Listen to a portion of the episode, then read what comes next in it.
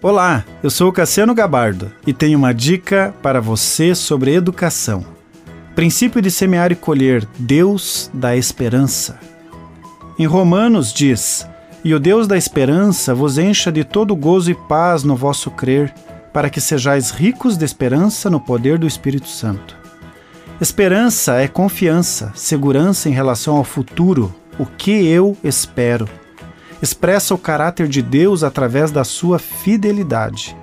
Esperança é olhar para o futuro com um sentimento de expectativa e confiança, acreditando. Temos um Deus poderoso que gera boas expectativas naqueles que nele confiam.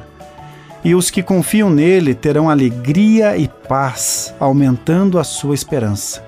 A expectativa do mal gera medo. A expectativa do bem gera esperança. Esperança significa desejo de algum bem acompanhado de pelo menos uma pequena expectativa de obtê-lo, ou uma crença de que é possível obtê-lo. Somente o desejo pelo desejo pode ser acompanhado de dor e ansiedade.